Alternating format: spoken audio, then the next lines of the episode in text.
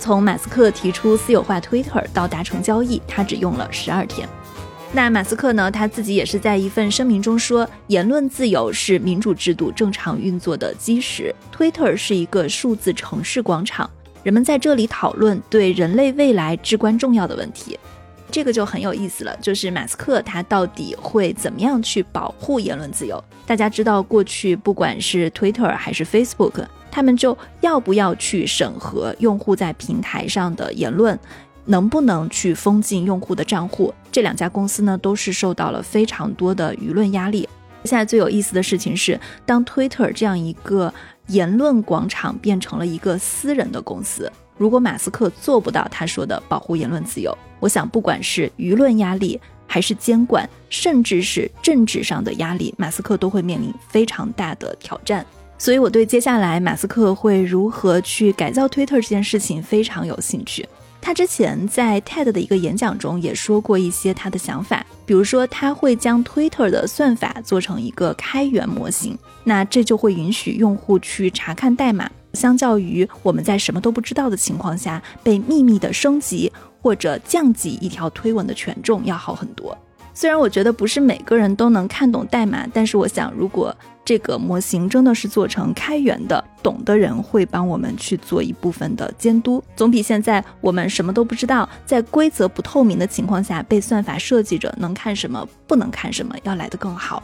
那我们再来看一下 Twitter 这边的想法。Twitter 的联合创始人和前任 CEO Jack Dorsey 呢，他在马斯克达成收购交易的当天晚上发了一个非常有意思的推文，我截取其中的一小段给大家念一下。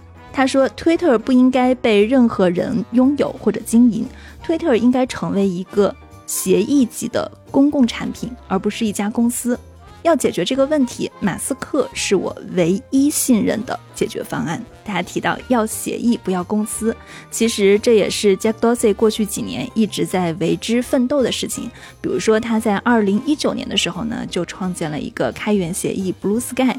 可能这个是他一个理想中的 Twitter 应该有的样子，但是呢，却在创业的过程中被资本裹挟着前进了十几年。马斯克到底能不能沿着 Jack Dorsey 理想的路前进？我很期待他会怎么样去改造 Twitter。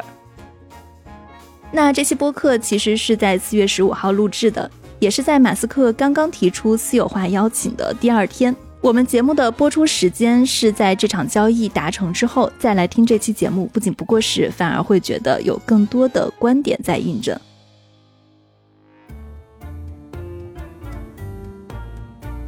欢迎收听硅谷幺零幺，我是红军。这期我们的嘉宾是 Mask Network 的创始人苏纪言。Hello，苏纪你好。Hello，红军你好。今天我们要聊的一个话题，我觉得算是今年我看见的最激动人心的一个新闻，就是马斯克他说他想私有化 Twitter。为什么我会觉得这个新闻很有意思呢？首先，不管是马斯克还是 Twitter，其实都是大家关注度很高的人跟公司。其实我们的播客之前聊 Twitter 也聊过很多期了，聊马斯克也聊过很多期了，包括今年大家对互联网觉得也没有什么大的进展嘛。那针对旧世界的互联网，中美之间都在谈什么反垄断啊，我就觉得没有特别大的激动人心的创新。但是在 Web 三的世界里啊，现在的发展速度是非常非常的快，像 Facebook、Twitter 他们都有去做一些跟 Web 三相关的转型的计划，比如说 Facebook 是走了稳定币的方式，Jack Dorsey 他之前是推了一个 Blue Sky 的计划，我不知道进展究竟怎么样，今天可以跟苏记聊一下。如果现在有出现这么一个人物，他能够对改造 Twitter 去提出一系列的设想，应该都会还蛮有意思的。对我自己跟 Max Network 或者我们自己公司或者这个项目，应该算是行业里面非常早去做 Web 三社交网络或者是跟社交有关的去中心化的项目。其实从一九年下半年开始，当我们听说 j a d o s y 要搞 Blue Sky 的时候，就已经有很多朋友在说你们应该聊一下。但我没有跟 Jack one on one 聊过。后面很巧合，他后来选择的并不是做成一个商业公司，做成了一个 PBLLC。它有点类似像那种行业协会，或者是 Public Good，或者是 NGO 那种形式。他请了一位职业经理人，那职业经理是我的朋友，叫 J，原来是 Zcash 基金会的，跟 Monero 啊各种按网币齐名的，是一个比较著名的匿名币项目。于是我们就很顺理成章的，他就找我们说：“哎，兄弟，你要不要加入一下 Blue Sky？” 然后我说：“这是什么东西？”因为因为我们是有自己的去中心化的理想，肯定不会把公司卖掉。他当时也不会去做投资嘛，也不会去聊这款。他说：“不要紧，就加呗。”那么后面我们就成为了第一批加入 Blue Sky 的，也不能说是 founding member，因为他没有 founding member，就是一个 community founding member，一个很有意思的一个设定。然后就搞了一个网站，拉了一个 Discord 群，还有去。感觉跟道一样，因为如果听众了解道的话，其实大部分的道都是一帮小朋友在 Discord 上拉个群，去中心化自治组织嘛，对吧？Decentralized Autonomous Organization。然后我们就进去了，进去之后，Jack 也在，J 也在，一堆 Twitter 的比较 senior 的 member，还有一堆搞开源的呀，一堆搞区块链的呀，奇奇怪怪的人都有。那后面当然有很多 back and forth，好的不好的。后面也能理解为什么，如果说我是一个传统的股权投资人，或者是传统的美股投资人，我为什么会觉得 Jack 不是一个好的 CEO？我肯定会很烦他，我恨不得把他开除了，恨不得这哥们不要再讲比特币了，不要再讲这些东西了。后面也理解说，为什么如果说我是一个新时代的 Generation Z，或者是对互联网还抱有理想的用户，我还是挺喜欢、挺欣赏 J. Darcy 这个创始人的，即使他后面已经有点没有办法去维持被董事会有点像干掉的样子。中间也经历了广义的新互联网圈子，因为马斯克其实已经远离所谓的互联网有一段时间了，就搞车呀，搞火箭呀，然后他突然又回来了，而且回来的理由也很 interesting，直接把大家都骂一遍，把 Facebook 也骂了，把 Twitter 也骂了，突然回来之后说美元也不行，说狗狗币挺好的，比特币挺好的，那就很 amazing，说这哥们怎么回事？他不光回来之后还要参与。你看到他也很早就跟 j a d a s i 有一些公开的行业会议喊话嘛？当我们看到那个新闻的时候，并没有那么惊讶，但还是说很惊讶于这个事情的发展的速度，同时也是有很多信息可以分享，从我们的亲身的经历。对，这其实是大家非常感兴趣的一个话题。你刚刚提到一个点，你说在社区里面，你能大概理解为什么说 Jack 他不是一个好的 CEO？为什么？因为你找不到他，他就不见了。艾明，我们其实对于一个大科技公司的一个 CEO，当然看这个公司业务啊，但其实 Tim Cook 是一个职业经理人来说，是一个很牛逼的例子。虽然他拿的工资也高，然后这个人也挺会谈判的，要拿一顿很多钱，但是这哥们五点钟起床，还要跑步，你一看他就整个人非常的 manager CEO，很精神，然后他也可以冲到一线去，比如说跑去中国的工厂啊，跑去哪里哪里哪里的，这都是所谓职业经理人或者 CEO 应该做的事情。Jack 他没兴趣，他不见了。因为我们自己的业务是跟 Twitter 有关系，但我们不跟 Twitter 这家公司合作，因为我们做的去中心化的社交网络不需要跟这家公司产生什么协议或者是 permission 或者是许可。但我们后面在去年开始，其实我们自己有一个战投部门，Mask 是自己有一个战投部门，可能大家不太关注，我觉得，但是如果知道的话，我们其实投了挺多项目的，投了一百多个跟去中心化有关的项目。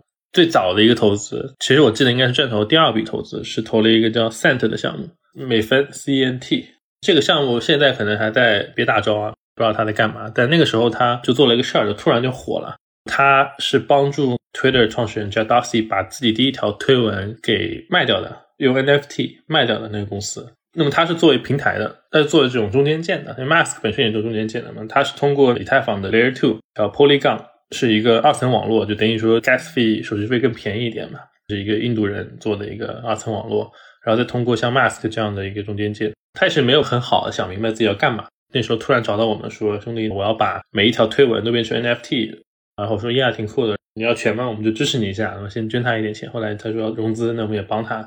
那个创始人是一个很小的 team，四五个人。那个时候就说能不能找 Jack Dorsey？我说这个其实可能还挺难的。在我看来，听上去这个事儿就有点像这个哥们儿突然找我说你能不能介绍张小龙？我可能可以尝试一下。但是从中国人的视角来说，从一个传统正常公司的视角来说，人家是一个公司的一个高管，一个 CEO。你说你要把每一条推文、每一条朋友圈变成 NFT，其实跟人家公司业务是冲突的。你要变了之后，那这个公司又收不到钱，推了这家公司又收不到这个 NFT 的钱。我凭什么支持你？我说行呀，我还是能帮你的嘛。但就是说，这哥们儿你不能确定他在干嘛。然后我就介绍了，包括我们的 CTO 是那个在 Blue Sky 里面是跟他们定期会有会议的，就每两三周会跟他们去打一个 call，就讲了这个事情。包括去 Telegram 上、Discord 上，我就发了几个消息说你们自己 talk 吧。就没了。然后包括他肯定找了别人，那个 CEO 叫 Cameron Cent 的创始人，他肯定也找了别的朋友去 refer。那 Jack 不是很难找，但是他不回你，知道吧？或者他不见了，他谈好了之后过两天他就不见了。然后你问他，他就说我去做瑜伽了，什么乱七八糟的。结果突然他出现了，而且直接就是也没有经过什么 process。正常来说，你你说你要见马化腾或者见张小龙 whatever 张一鸣什么的，就肯定说中间先是有一个什么产品经理啊、投资部的人啊，乱七八糟的，直接就兄弟就出现了。出现了之后，当然他也会突然消失啊。他这回出现之后就很直接说，哦好啊，我直接把我推文卖了吧，我直接把我人类历史上第一条推文叫做 Just Leave My Twitter 给卖了。他也没跟别人打招呼，没有跟公司人讲，或者他讲了，可能也就一秒钟就说决定了，说好我帮你一下，然后去卖了。那事儿就特别好笑。后来就是两个人去 bid 那个推文，他们都想跟 j a d o s i 交朋友，就在 Twitter 上面开始公开的用以太坊去拍卖那条推文。两位，一位是那个一个印度人，还有一位是孙宇晨，他们俩都想跟 j a d o s i 交朋友。哪里都有孙宇晨，对，哪里都有他。然后就哎说我来拍卖，然后我们就很惊讶，突然觉得说这大哥还真的挺牛逼的。他也觉得好玩吧，就支持一下。支持完了之后呢，那后面我们投了这家公司之后，我们是股东嘛，我们看到其他股东啊，我们看到其他的业务资料。我们一开始觉得说，既然你都站台了，那 make sense 就是你找个朋友投一点呗，或者你干嘛干嘛去支持一下嘛。那 Jack 又不见了，过了老久才想起来说，哎，我有另外一个上市公司叫 Square，要不我们合作一下，投不投无所谓，我支持你就没了。他有太多的不可预见性。我记得当时硅谷在大概是二零二零年的时候，就有一家对冲基金是艾略特 （Edge Management），他们想要去把 Jack Dorsey 踢出董事会。大概觉得，首先他身兼数职，其次他动不动就消失半年不见了。然后你问他半年去哪儿了，他可能去禅修了这一类的。对他去学习乔布斯，学禅啊，做瑜伽呀，什么乱七八糟的。对，所以当时董事会他们是不太能接受这个事情嘛，他们当时就想把 Jack Dorsey 踢出去，最后其实是银湖资本拿了十亿美元，相当于跟 Energy Management 艾略特 Management 对艾略特对冲基金创始人叫 Singer 谈判，最后才保住了 Jack Dorsey 他在 Twitter 的职位。但是同时，如果从公允的角度来评判，Jack Dorsey 在执掌 Twitter 期间，他的股价表现并不是好的。他是长期破发的，除了有川普上任的那几年，因为他天天在上面说话，大家就关注度上去了，带来了活跃度。刚刚讲 Adam Management 那个事情，其实也跟 Blue Sky 是有关系的，因为他的罪状，他们不是作为主动型投资人买了之后会喷你嘛，会喷这个现任管理层。他的罪状包括那哥们儿炒币，就是大哥说你又禅修，又有两个上市公司 CEO，又每天在推特上还给比特币站台。对，然后还改名，我不知道现在是不是啊？我这两天没看，可能这两天因为 Elon Musk 事情，可能说话比较少。原来你看他的那个推文，他的几个朋友和他，要是看他们 follow 他们的话，发现他们基本不讲 Twitter 或者 Square 这两家上市公司的事情，都在讲一些什么。我觉得美联储要完蛋了什么的，我觉得比特币牛逼，然后说那个币也不错，这个去中心化技术很有意思，就在讲这些东西。如果你是个第三方看来，他们俩可能是一个全职的 Web 三投资人，或者全部就 Web 三传教士，根本不是上市公司 CEO。后来把自己的 bio 都改了，因为 Twitter 不是有一个昵称，有一个 bio，bio 就是你介绍嘛，比如说苏吉言这个 Mass Network CEO，我也是曾经是记者，就这样的一个介绍，他直接就全删了，然后上面只有一句话 Bitcoin。那我估计，如果我是他的 board member，我就说大哥你有毛病了，心态肯定就崩了。他在 Blue Sky 讲任何东西上来就是说 Don't think about Twitter。虽然我是 Twitter 的 CEO，而且 Blue Sky 的成立是有一些资金，现在肯定是没有完全到位啊，因为后面很快就 Adam Management 进来去弄这 Dorsey。但当时他 promise 是说他会想办法，他是 CEO 嘛，推动 Twitter 去给资金给这个 Blue Sky，给了 Blue Sky 干嘛呢？就当然研究 Web 三了，研究各种不一定是完全区块链，各种各样的去中心化的这种技术。反正研究完了之后，也也可以去研究币啊。但反正就 don't think about Twitter，don't think about the future of social decentralized social network。当然，我们听得很开心啊，就是说这个行业大佬过来说，你们过来把我的这个公司干掉，因为那玩意不够 decent。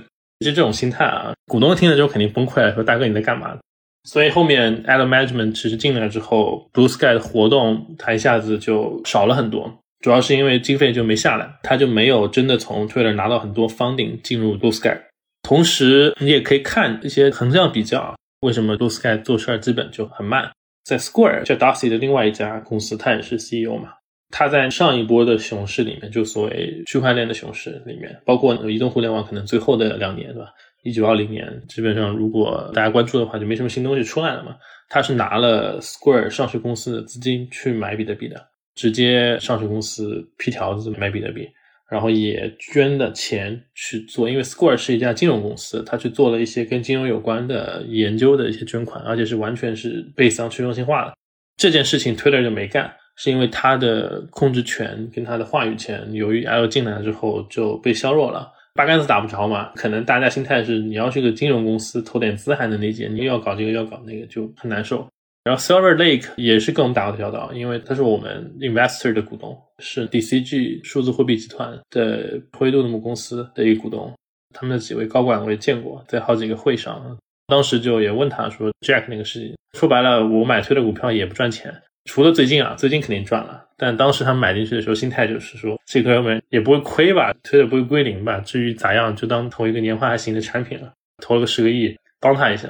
但后面还是有很多的内部的斗争，所以在 Blue Sky 里面，你会看到说它的声量一会儿大一会儿小，就一会儿大发新闻说哇，Twitter 创始人要居然要把自己做去中心化，过两个月又说他要被公司干掉，过两个月说他要把公司干回来了，就是很有意思。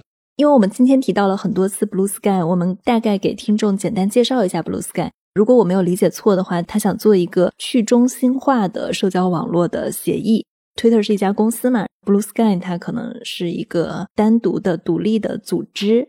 对，Blue Sky 最早成立的时候是一九年的年底，然后一九年的下半年就可以听到说，Jack 的朋友和一堆社交网络做去中心化的技术的、做各种 Web 三项目的、做社交网络的人开始讨论。因为推的那个 logo 是一只蓝色的鸟，他就觉得小鸟要飞上蓝天嘛，Blue Sky。他很多事情也做得非常有象征意义，比如说他创建了一个推特叫 Blue Sky，发的第一条推文叫 Low，L O 两个字母。这个是因为人类历史上，就是互联网历史上，甚至是 ARPANET 历史上第一条信息就是 Low，L O。为啥是 Low 呢？就是因为他打 login，然后打了第二个字母就断网了。这是一个很 geek 的一个梗啊。那我们被邀请进去的时候，其实并没有很明确的一个 structure，因为 Jack 是拒绝他成为一家传统意义上的盈利公司。他找的人也能看出来他的想法。当时是没有 CEO 这个职位的，当时就只有管理员或者说社区的负责人，叫 J J Grabber 是一个女生。那么她其实职场经历也并不传统。她上一个事情是在 Zcash 基金会，那是也是一个匿名币嘛。跟我们交集是很有意思，跟他见过好多次。那 Zcash 的基金会的主席是我当时大学的时候教授，Professor Andrew Miller 是一个密码学的教授，他还是挺年轻的一个密码学家。正常来说，可能会选一个做 NGO 背景的、做社交网络背景的创业者啊，去做基金会或者做这个组织的主席嘛。结果选了这这样的一个比较独特的选择。后面他的成员也很独特，没有任何大的项目。现在可能大家市值啊，或者说管理的资金变多了嘛，但那个时候是比较一堆，感觉就是乌合之众啊。当然不是说不好啊，那就是非常奇怪，就他就冲进来就当了一堆 founding member。另外的时候，我们同时去看啊，那个 Facebook 不是搞 Libra 嘛，在同时间，在一八一九年、二零年，那个就高举高打，就上来都是什么 Visa、Uber。咱们可能听众不知道，因为那个时候我已经在全职创业做 Web 三的项目，那我原来也是跟很多传统 VC 啊，跟所谓的 Crypto 放打过交道嘛。我跟 Blue Sky 的 CEO J 这位女生第二次见面就在 Sanford 的一个会上，我们去的时候还挺开心的，因为那个可能就代表 Blue Sky 相关的人去那边学习一下，去那边交流一下，然后去了斯坦福，进去一看感觉不太对，就那个墙上贴了一个巨大的一个海报，有一个那个 Libra 的 logo，然后我一看说大哥赞助了，就 Facebook 花了钱赞助了，啊 Facebook 赞助了，对，它的整个形式风格完全不一样。Facebook 那时候他要说我要找最厉害的小弟。Libra 是一个行业协会嘛，我要找最屌的职业经理人。原来 PayPal 的高管、Facebook 高管过去空降成这个行业协会的 CEO。我要去最好的学校办会，而且我还赞助。最牛逼的是，当时有很多中美或者说全世界比较不错的所谓 Web 三的或者说各种投新的技术的这种 VC。做 VC，你要加入那个协会是要交一千万美元的押金，押在 Libra 那边。那个小扎可能还会 pick 你，就是说你大哥你不行，太傻逼了。你加入 Libra 有什么好处？我们有什么好处？反正就你还不能随便加。我们一个投资人，具体名字不说了，反正是中国人，被他喷了，然后他就很不爽，说我给你钱你还烦我。当然 Facebook 不缺钱。在另外一边，其实那个 Blue Sky 那时候就感觉像那游击队，非常搞笑，拉了个 Discord 群。Discord 如果你不是非常了解新的社交网络的话，心态就是说这一堆小朋友在上面玩游戏，和一堆傻逼在上面炒币，就是那个心态。然后他们拉了个 Discord 群在里面，就每天在里面聊点很奇怪的东西，没有什么预算，赞助不起会的。过去的时候，可能一堆穿着人字拖、穿着 free T 恤的人，就说：“哎，我也是在布鲁斯搞去中心化社交网络。”然后另外一边，你看到 Facebook 的人都很屌，就直接把那个斯坦福的一个楼给包了去开会，很大的不同。这个其实还挺有意思。而且我觉得说一下这两个事情的结局也挺有意思的。Facebook 正好是在前一段时间刚好把他们的 Libra 的项目可以理解成解散了吧？他们把一千万美元的会员费也退掉了。Blue Sky 一直被提出来了，但是其实现在被业界比较诟病的是，它其实是没有什么大的进展的。就像你刚刚说的，它可能也之前也遇到过 Twitter 一些董事会的阻碍。但我其实也会好奇，为什么 Jack Dorsey 会提出一个 Blue Sky 的设想？他其实已经有 Twitter 了，你怎么看他自己在 Blue Sky 跟 Twitter 这两个社交网络之间，他自己的理念是怎么样？中文社群其实有一篇文章。橙皮书那一篇，对，是我一个朋友写的，李阳是吧？对，李阳嘛，他其实是一个 dream 架空的一个想象嘛，就想象如果比特币出现在 Twitter 之前，Twitter 是零七年在西南偏南 South by South by 音乐节，没记错的话，零七年成立的。Jack 不是一开始就是 CEO，他是一开始这个项目的 leader，但是那项目原来是一个播客项目啊，如果我没有完全记错，是一个类似于播客的那种 content platform，它是一个播客孵化器，叫 Audio。他们四个人一起做的，对，很有意思。Twitter 最早的一个投资人壳拆出来的这个投资人，并不是很有名，因为他最早有一轮 Three F 轮，就是傻子轮，Friend for One Family，朋友、家庭跟傻子。你想，就说那个时候一帮小朋友，那只有傻子投嘛？那几个投他的人，说白了就是完全是基于理想。后面了解 Twitter 或者了解这段历史的人都知道，他们中间有很多次的换 CEO 内斗。当然，在上市后的很长一段时间，还是 Jack 之前有非常多的内斗。包括很多问题，了解 Twitter 或者了解社交网络产品的时候，都知道有很多大的创新不是这家公司，而这个社区率先推出来的，并且人类影响了整个社交历史。比如说下拉刷新，不管是 UI 上还是说整个东西上，都是很有意思的。因为同时你可以看到说，当时其他人都做了一些其他奇奇怪怪的交互，那 Twitter 做的东西很好玩。包括 Hashtag 这个事情，大家应该现在都变成行业标准了，就是那个井号键。井号键 Blue Sky，井号键 Elon Musk，就是可以形成一个话题。那其实对未来的话题分类、搜索、推荐都是很大的帮助。这个东西本身不是 Twitter 这家公司发明的，是它社区发明的。最早是社区在上面写的一些小软件、小插件，具体形式我都已经忘了，因为那时候太早了。那到底是手机软件还是可能都不是手机软件，可能是浏览器插件或者是一个很 geek 的小 bot，可以渲染你的那个井号键的 hashtag。这个功能是社区先做了之后，Twitter 这家公司觉得好，他社区说我拿来自己做了，他说 OK 啊，你做呗。包括一度来说，第三方的 Twitter 客户端是一个很好的创业 idea，很多人去做，甚至有人投资的。直到后面 Jack 第一次被干掉的时候，当时换了好几任管理层，他们心态就是说，那如果客户端都能第三方开放，如果你都能当 Twitter 产品经理去改 Twitter 上的工人，那我们有什么用？我们没有权利，我们就收不到寻租空间。收紧了很多事情，所以其实 Twitter 的初心是非常的去中心化的，不能说是像今天这样说，我们可能有很强的理念的去中心化，但它跟那个时代的去中心化技术是要交流是很深的。播客是基于 RSS，RSS 应该是第一代的没有一个中心化的 publisher 的一种类似这种分发技术，但是自从 Twitter 连第三方客户端都关掉，并且后面已经开始做了很多。完全闭源啊，完全不开放的事情之后，其实他已经跟这个理念也没有什么，只能说创始人个人有想法，整个公司已经没有什么关系了。今天也没有办法看到他从社区 take 任何东西，或者社区跟他交流，但只能看到说他抄 Clubhouse 做 Twitter Space，这个都是公开的历史啊。从那个时候看，因为 Jack 那个时候是个年轻创业者。你做一家上市公司，你要让股东满意，你会被迫的做这个事情，因为那个时候大家的道德楷模或者说这个公司楷模是 Facebook，人家就是牛逼，人家广告就是卖的好，啊，人家就是用户多，虽然好像 Twitter 用户也不会少哪里去，但反正人家就是牛逼。Twitter 去年的年利润是三亿美元，其实是很惨的，这个公司三四百亿，它年利润只有三亿美元。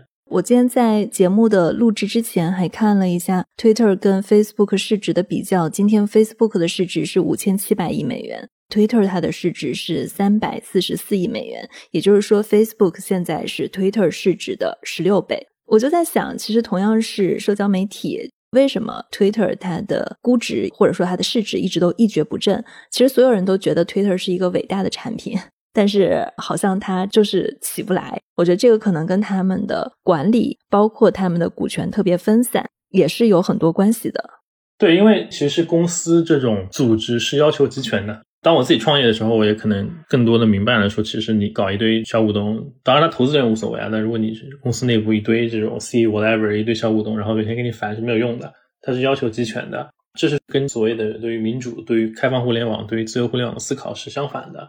那它的源头是公司的治理、财报的好看，同时它也会带来的结果就是对于所谓 free speech 啊，对于开放互联网的毁灭性打击。Facebook 已经 pretty much 做到了。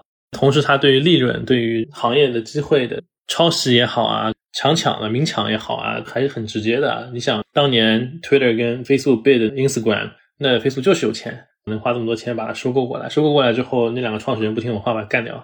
这个故事我还听过另一个版本，当时说的是，因为 Instagram 它的创始人最早其实也算是 Jack Dorsey 他的工友嘛，应该是在他创建 Twitter 之前。当时 Jack Dorsey 他是想要收购 Ins 的，然后据说他还开了一个比扎克伯格更高的价格。后来就没有想到 Ins 他是接受了 Facebook 的 offer，而不是 Twitter。而且 Jack Dorsey 跟创始人本身就认识，所以他在早期发展的时候，Jack Dorsey 是在那个 Ins 上不停的发发发发发来支持 Ins 的发展。当 Jack Dorsey 听到 Ins 接受了 Facebook 的 offer 的时候，他把自己的账号气的都直接关掉了。对，因为刚刚讲的工友啊，就是最早投 Twitter 的三傻，就是朋友们，那时候其实都不是有名的投资人，可能就是自己有钱而已。其中有一个就是 Greg Kid G R E G K I D D 是我们的股东。他后面那一堆兄弟们，其实都跟你刚刚说的什么 Instagram 都是有关系的。其实可能真的不是钱的问题，因为等到小扎跟他去 bid Instagram 的时候，那帮人都已经很有钱了。Twitter 虽然可能自己的资产负债表上是没有那么多钱，但是他的兄弟们都还算挺给力的嘛，真的要搞是可以的，也能理解啊。就如果我是一个年轻的 CEO，我一看 Twitter 那帮人每天在那边抽大麻，然后做瑜伽，Facebook 那帮人好屌啊，有好多技术啊，好多牛逼的秘密的技术啊，还有很强的算法，那我可能就是哇，这个东西可以让更多人使用上 Instagram 的，棒棒，然后我可能这个价格还比较低的就给卖了。但 on the other side，其实可能那一个年代，就因为我是九六年的，我比很多的创业者年纪要小。但我去观察他们的时候，我觉得他们可能极少的去从社会面跟政治面去想问题，因为这个事情是一体两面的。当你有一个很高效的机器，很无情的一个算法的时候，很无情的一个力量的时候，它能够带来高效的增长、高效的推广。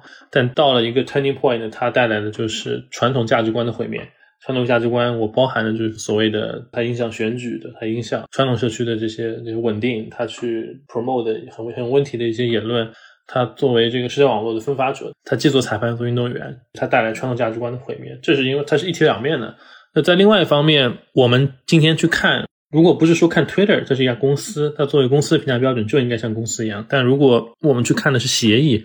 这是影响中间插一句，就有一篇文章叫 Protocol Not Platform，要协议不要平台。这个是影响 j a d c 挺大的一篇文章，也是一九年写出来的，是一个社论文章。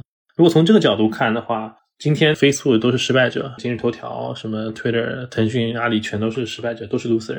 因为你们都已经二十多年了，对吧？就接近十几年了。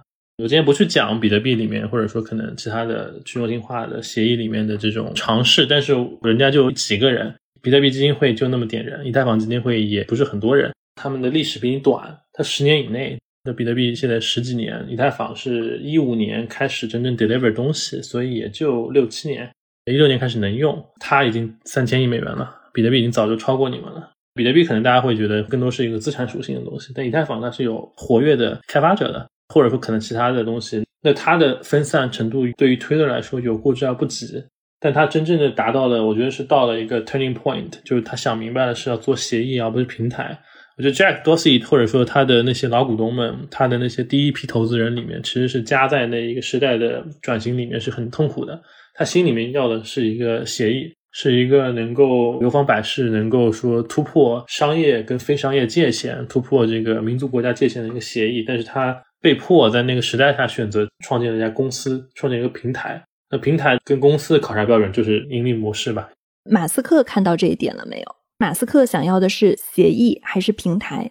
马斯克我觉得其实大部分的华人跟他都没有太多业务上的交集了，除了上海这边可能造车的可能会有很多业务上的交集。他也远离互联网有一段时间了，上一家互联网公司还是 PayPal 呢。但是他一直在支持狗狗币的开发者社区。对，但是因为我自己是很早就一只脚是在传统 VC 或者记者圈，一只脚在这个所谓的 Crypto Web 三的这个圈子里。然后我的太太是很早就参与了比特币核心，她在那边做过一段时间。那其实不是公司，那是一个松散的结构。Blockstream 里面帮助过很多事情嘛，legal 相关的。哦，他在 Bitcoin Core 是吧？对，伊朗马斯克后面玩的最多的就是他的朋友，因为他很少有朋友了，很少有长期的支持者。他玩的最多的其实就两个人嘛。最近因为 Twitter 的事情跟 Jack 这两年接触比较多，在之前是 Casey Wood、Ark Investment 木头姐，然后他们三个传了一个会，叫 B World，大写字母 B 世界 B 世界。嗯，我看到过那个会。B word，对，就是比特币世界，那 B 是 Bitcoin 的意思。那三个人就 promote，也没有说只 promote Bitcoin，那反正就讲了一大通，然后最后就话题回到喷美联储。然后开完会之后，反正伊朗马斯就开始讲说狗狗币也不错，那个币也不错。他讲的很多乱七八糟的东西，就是讲的好玩，我觉得。后面就看到他买了嘛，他是第一个上市公司的 CEO，这么大规模，或者除了那些像微策略这种小盘股之外，他是第一个这么大的上市公司，这么大的去买数字货币的，而且买完之后还在那边社区互动什么的之类的，挺逗的。我相信他肯定是有很强的理想的共鸣的，他做的行业可能只是已经跟互联网关系不大了，那现在又回来了，回来之后说，哎，这东西好玩，我来搞一点，那东西也好玩，我也来搞一点，很基于初心的这种想法。当然，这个收购还是有一些意外的。啊之前有一种说法是，马斯克收购是想帮助 Jack Dorsey 重返 Twitter。从你的观察或者分析来看，你觉得是怎么样的？因为我个人不是职业的美股的这些，我自己有，但是可能更多是随便买买。可能更多的美股专业投资者或者是分析者会有想法，但我的优势可能就是说，我们业务上跟 Twitter 关系比较多嘛。在 Web 三上，可能跟这帮人都认识。那一个点啊，就是首先，如果没有意外的话，这个月底到下个月初，J. Dorsey 会裸辞，他会离开 Twitter 的董事会。现在推的是一个十一人董事会，其中也包括你刚刚讲的那几个基金，后面也是都有各自派出代表进这董事会。然后还有一些什么大的 mutual fund 的人在这个董事会上。为什么伊朗马斯克选择这个时间点去买呢？我相信肯定是跟他裸辞这个事情有点关系的。因为 Twitter 的股票更低的时候也有，伊朗马斯克这两年也从来不缺钱，他可能是想到这个点去买了吧，去 support 他吧。至于他有没有有没有交流，这就不知道了。甚至说可能他们都不希望有交流，可能会有内幕交易的各种问题。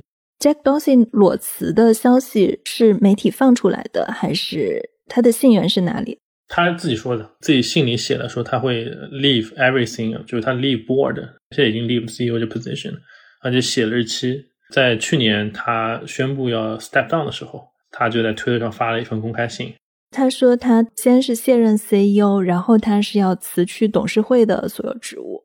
这种情况下，Blue Sky 还能推进吗？他现在是 Blue Sky 的董事会主席吧，还是董事会是执行董事吧？他离开了 Twitter 的 CEO。现在 Blue Sky 公司结构有变化，现在是个 PBLLC。熟悉美国税法跟公司制的人可以查一下，那其实是一种类似于，也不是完全是非盈利组织，但是是沾边的一种形式，并不是完全 profit driven 的一个公司。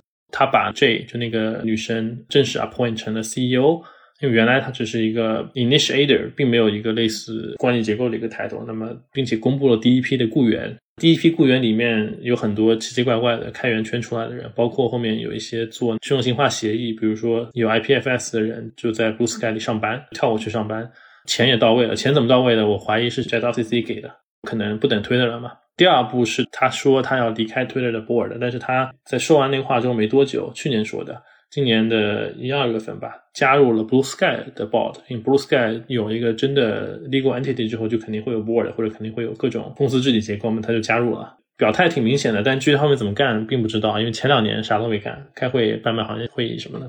所以现在 Blue Sky 跟 Twitter 应该是没有什么关系了。我们上一次聊的时候是 Blue Sky 还是希望能从 Twitter 拿到 funding，但我觉得不是钱的问题，因为真的如果 Twitter 那边卡着不给钱，就他自己给了。他招人已经开始去招很多研究员跟程序员，具体做什么还是会坚持原来的，就是说把社交网络变成一个 social protocol，他要做协议，而不是要做平台。他想做一个怎样的协议呢？社交网络之间可以互相打通的吗？这是一个点，因为在我看来吧，最早信仰这个理念的人看来，今天的互联网是一个封建农奴制的社会，我们都是数字农奴、数字 labor。我在 Facebook 上的资产我是不能带走的，就跟中世纪的时候，我从一个中世纪城邦到另外一个城邦，我是只能净身出户，资产我的数据是要留在那边的。每一个农奴制城邦里面有一个王，比如说小扎，就是 Facebook Kingdom 里面有 Facebook King，Twitter Kingdom 里面肯定有好几个 King 在斗。协议的，如果是一个开放的话，它是类似于自由市场，它是早期或者说社会民主主义或者说早期资本主义的一个状态。就是我可以带走我的东西，不管是你的 NFT、你的贴子，你的贴子可能是 NFT，那钱可能是稳定币，whatever，可能可以带带走，你可以把社交图谱带走，挺难的，因为现在并没有很好的底层技术。我们虽然讲了这么多，说可能说去中心化啊、公链啊，但是你要真的支持，都不要说 Twitter，你支持它百分之一大小的用户量的话，就直接死啊。但是至少方向是对的，那很有意思嘛。我看一直有人在讨论。那么一九年的时候出了一篇文章，我刚提过，叫 Protocol Not Platform。基本文章并不是一个技术文章或者是个商业文章，它是一个技术哲学或者是技术加政治哲学的一个文章。它传播渠道也不是传统的所谓什么 TechCrunch 啊这种，它是在类似于好几个网站吧。我记得最早是两个基金会去传播的，后来贴到了 Foreign Policy 啊，就这种类型渠道上去，不是科技媒体传播的东西，被 Jack 他们看到了。那个时候他肯定也很痛苦啊，或者说那个时候其实如果你是一个 CEO，你天天考虑自己要被开除了，你可能后来就觉得说，那要不我就在外面干吧。那时候这篇文章在一个小圈子里被传播起来了，大家觉得说都要做 Protocol，not Platform again。Protocol 至少给你自由的可能性，Platform 你又陷入到了一个围墙花园式的一个数字城邦，甚至不是城邦，数字农奴制的封建国家的一个旧的话语体系里面，并没有意思。你做到很大又怎么样呢？你还必须要选边站，你要选择一个国家或者另外一个国家，你要站一边；你要选择这个党或者那个党，你要站一边；你要选择两个 President candidate，你要站一边。其实你可能就是想做一个 Protocol。互联网虽然它今天已经中心化，但它至少当时是一个 protocol，它不占边，就你们 whoever want to use that，whoever can use that，对，就是谁想用谁用。但今天不是的，这是一个点啊，这是一个很多人梦寐以求、想要实现、想追求的东西。你刚刚提到 protocol not platform，其实我想到了我们大概在上上期的时候刚刚聊过 Mirror，我觉得他现在就是想做一套协议，而不是一个平台。它也不是一个创作者只是粘贴内容的地方，它是想要提供一套创作者的协议的工具。这个跟整个互联网的逻辑还是非常不一样的。就是我觉得，如果大家要理解的话，其实我们上上期讲 Mirror 的文章，可能会从一个大概具体的案例去理解为什么是 Protocol 不是 Platform。虽然我没有看过那篇文章，对我回头可以把这篇文章的链接放在我们的 Show Notes 当中，如果感兴趣的听众可以去看一下。marr 的底层技术现在用存储是 Rweave 嘛，就 AR。它兼容 IPFS，兼容很多存储的这个协议层方案。这协议层方案的人，不管是以公司名义还是以个人名义，是在 Blue Sky 里面的。你看那个网站上是有写 IPFS 的，有没有写 RV 我不记得了，但他们反正都认识，很有趣。邀请的方式就是直接私信你说兄弟要加入吗？你说好，说来给个 Discord。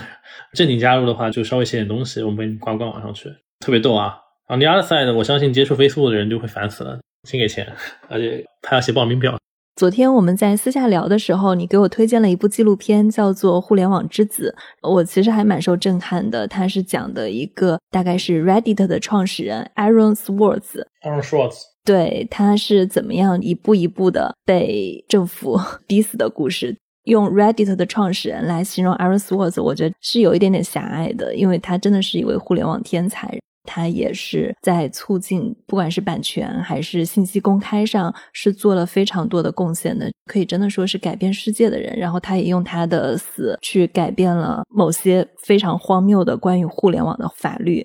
我自己看这个纪录片，我还是挺震撼的，因为你跟他们这群人其实也有过很多接触。你觉得像 Aaron Swartz 他的死对 Jack Dorsey，包括跟他一起创业的小伙伴会有什么样的影响吗？在价值观上有很大影响，其实是冲击吧。因为很多时候，我相信，其实包括今天的，不管是中国互联网人、美国互联网人，不管你是 Web 一、Web 二、Web 三，whatever，很少有人是完全是一个利欲熏心的一个状态。但很多更多时候，他就把脑袋埋在沙子里，就像鸵鸟一样，说老子赚到钱了，我不管了，Let it go，改变太难了，我放弃改变了，赚钱就行了。首先，Aaron 其实除了 Reddit 两个创始人之外，他在 RSS 这个协议里面做了很多的贡献。因为 RSS 协议也很难说谁是发明人嘛。现在普遍大家认为是 Aaron 在至少 RSS 后面的版本里面做了巨大的作用。他几乎可以说冠上说他是一个核心，甚至说发明人之一。播客的话，其实是跟 RSS 是密不可分的。我们现在都是用 RSS 分发。这是一个很少见的例子，因为当时 RSS 有几个 supporter，包括 Google 做 Google Reader，那个是做文字跟社交的分发。你是一个博客，我是一个博客，我们俩都有 RSS feed，然后我们把它放到一起，订阅成一个时间线，这不就是 RSS 阅读器嘛？最早最大的阅读器嘛，Google Reader 嘛，Google 就公司站台 RSS 协议做这东西，然后就跳船了，大哥叛变了，就直接不做了嘛。那个也是后面 Aaron Swartz 出事之后，其实很多人都跳船了。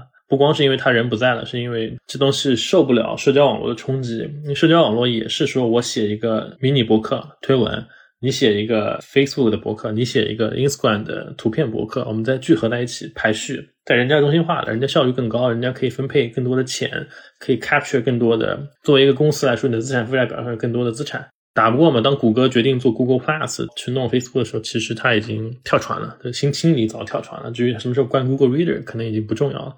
唯一因为音频没有那么赚钱，大家可能觉得说搞音频都是一堆文艺青年啊什么的，所以一直没有人去有空搞音频。下面还在用 RSS 写一件事情，反而是苹果后来支持的 Podcast 是支持 RSS，包括另外一家公司 SoundCloud，这个公司跟 Jack Dorsey 关系也很好，很多独立音乐人什么的或独立媒体人存东西都存在 SoundCloud 上面，都是用 RSS base 的，所以它就活下来了。所以其实协议是很 robust、很坚强的。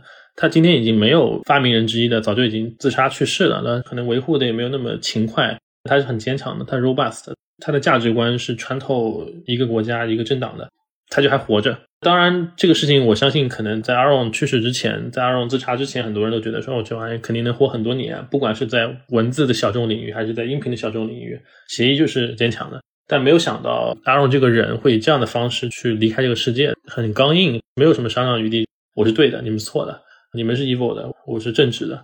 这个事情也是很震撼很多当年从那个领域里出来的人，包括 Jack，他做过博客，博客孵化器里面都用过 RSS。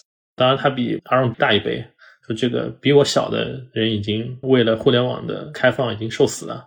大哥，我在干嘛呢？可能一四年之后，很多人的心态都变了。这部纪录片是 Twitter 的一个天使投资人 sponsor 的，背后有很多这帮人的影子。这纪录片本身是在西南偏南第一次上映，大家记得的话，可能很多产品都是在 South by Southwest 上 launch 的确实也是，但那个时候已经不太一样了。我上一次去 South by 是在疫情前，已经很 commercialized 了。即使音乐节也是无法阻止这个东西的堕落跟腐化，或者是它的商业化。是很大的象征意义的，就是我们还记得这个事儿。那我们可能最早是推了一帮天使投资人，我们也跟 Jack 兄弟一起搞过博客。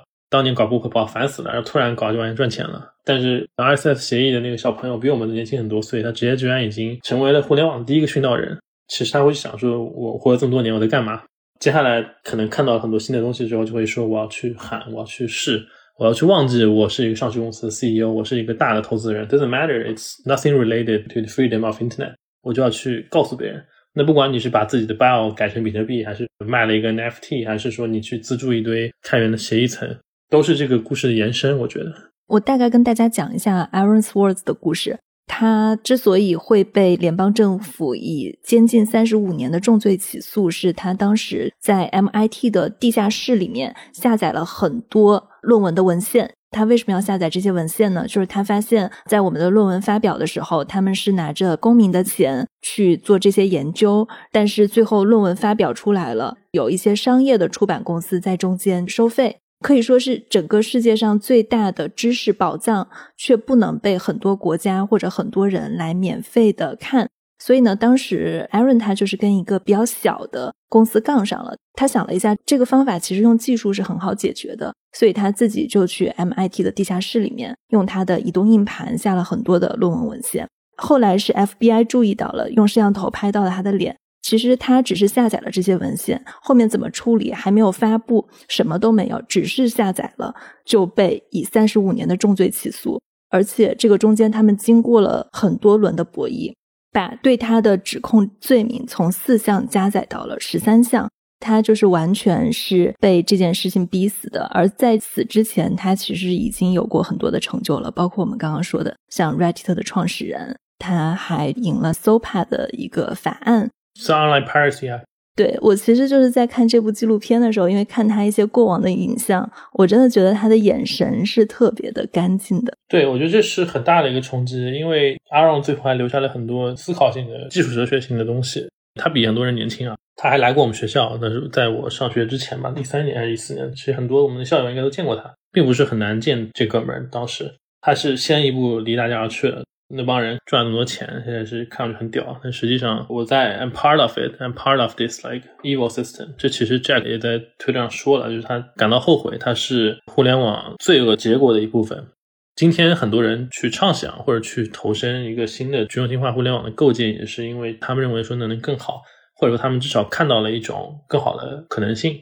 至于 Elon Musk。可能算是唯一几个有这么多的钱去把那些已经成为 platform 的公司尝试重新变成 protocol 的人，希望他能够成功啊，或者希望这个事情是一个标志性的事情，后面会有更多人去尝试。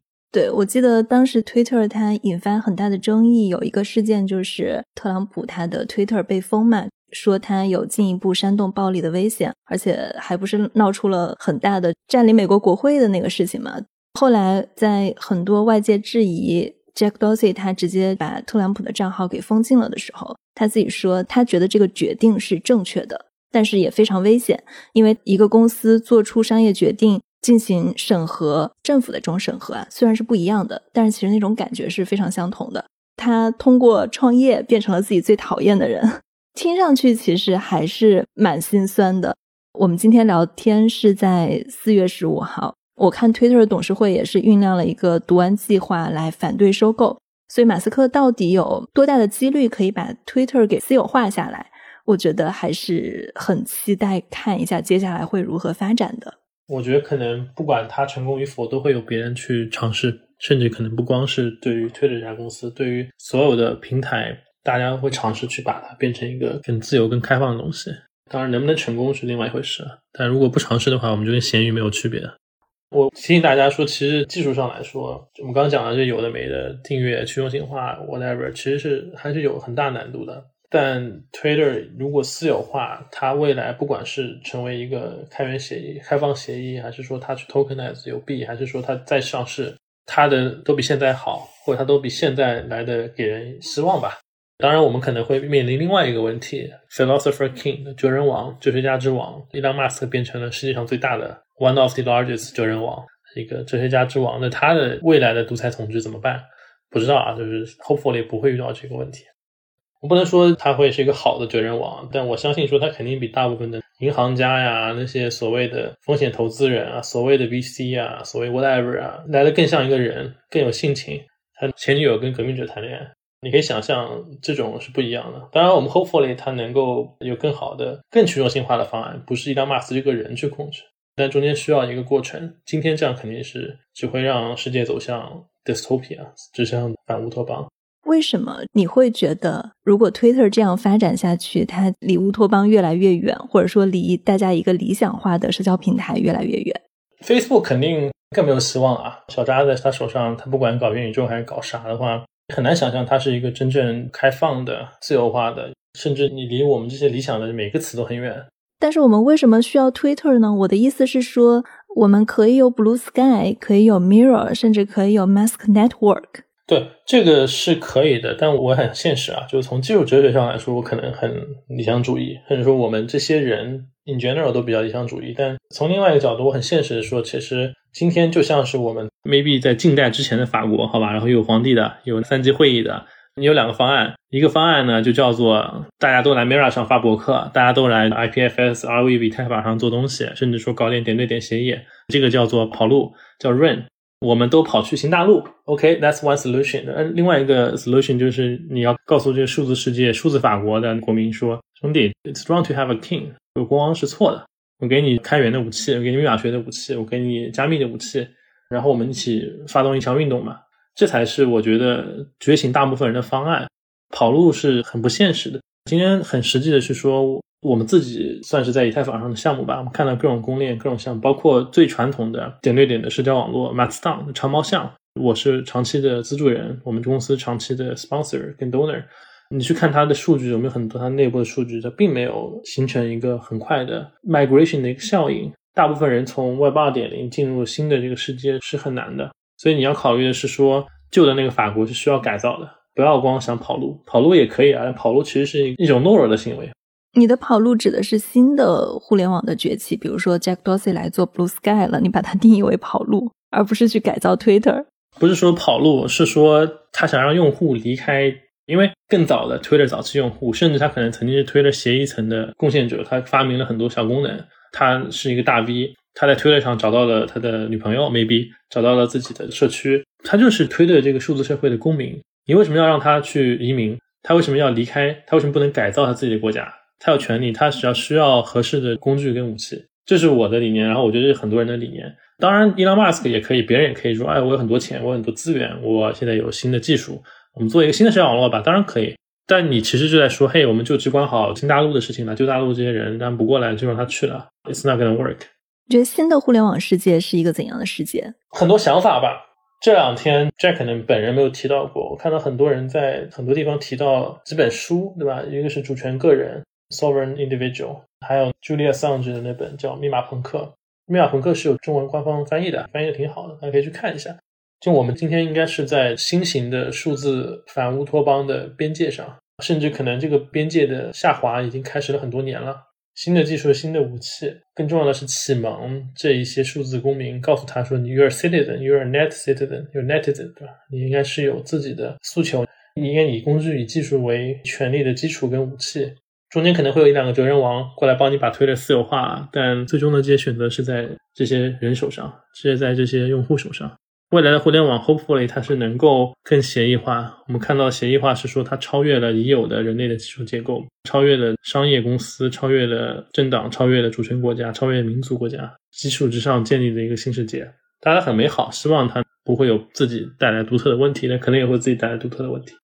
但是这就是最开始互联网诞生的时候，他想创造的一个世界，只是没有想到走成了一个垄断跟平台的这样的一个世界。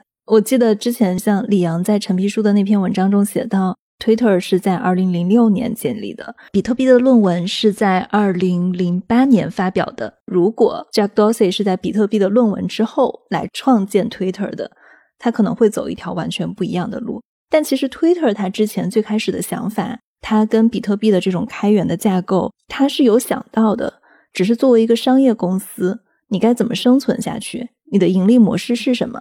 你怎么样去融资？你怎么样去付工资？就是有很多很多现实的问题摆在面前，所以他们没有办法。对，我觉得今天其实也并没有解决，因为任何人跟我说你发一个币就可以解决的。OK，financially you're fine because you're financially rich。你像上市一样，你会 paper 上你有钱，你能融到钱，但没有解决。Jack 其实在十几天前，我刚找到那条推文，他说：“The days of Usenet RC, the web, even email with PGP were amazing.” centralizing discovery and identity into corporations really damaged the internet. I realize I'm partially to be to blame and regret it. 他可能不是一个好 CEO，他很诚恳。他说 Usenet 是一个很老的用户协议，RC 大家可能都不记得了，因为那是一个类似于聊天协议的一个上古时代的东西。然后互联网的 Web 就万维网，然后包括 PGP email 就加密邮件，这些是那些东西的时代非常的美好，中心化的发现机制跟用户身份机制，并且公司控制这些机制确实伤害了这样的一个互联网。我意识到我是应该部分被责怪的人，然后我会感到后悔。I realize I'm partially to blame and regret it。我觉得今天所有的成功的互联网创业者应该去想这句话：就不要把头埋在沙子里。不管你是阿里、腾讯、头条还是 whatever，可能 Facebook，你不要把头埋在沙子里。已经有人为这个事情殉道了，会有更多人的。说到这里，其实我非常推荐大家去看一下《互联网之子》这部纪录片，我也会把纪录片的地址放在我们的 show notes 当中。好，那谢谢苏姐，谢谢。好，那这就是我们今天的节目。那在节目的最后呢，我依然是给自己打一个小广告，我们依然在招聘视频后期，全职或者兼职都可以。我们没有一个准确的简历截止时间，但是我们一旦招到了合适的人，我们的招聘就结束了。所以请大家如果对我们视频的项目感兴趣，可以速速的给我们投递简历。投递的时候呢，也可以附上你的代表作品。那投递的邮箱是 video at sv 幺零幺点 net，v i d e o at s v 幺零幺点 n e t。另外，过去每次节目最后，我都会说，如果大家喜欢我们的节目，欢迎给我们写评论、写留言。那也可以给我们一个五星好评。我真的是在苹果播客的客户端下面看到很多听众给我们打分，也有很多听众写了很多很暖心的评论。那非常的感谢大家。我看见有一位听众提到，呃，能不能把上的下半部分放出来？因为我们当时在做 Step N 那期节目的时候呢，我们在结尾的时候有提到一些上的观点。我觉得之后的那一个多小时的聊天可能稍微会有一点点散如果大家感兴趣的话我会邀请他来返场。好谢谢大家。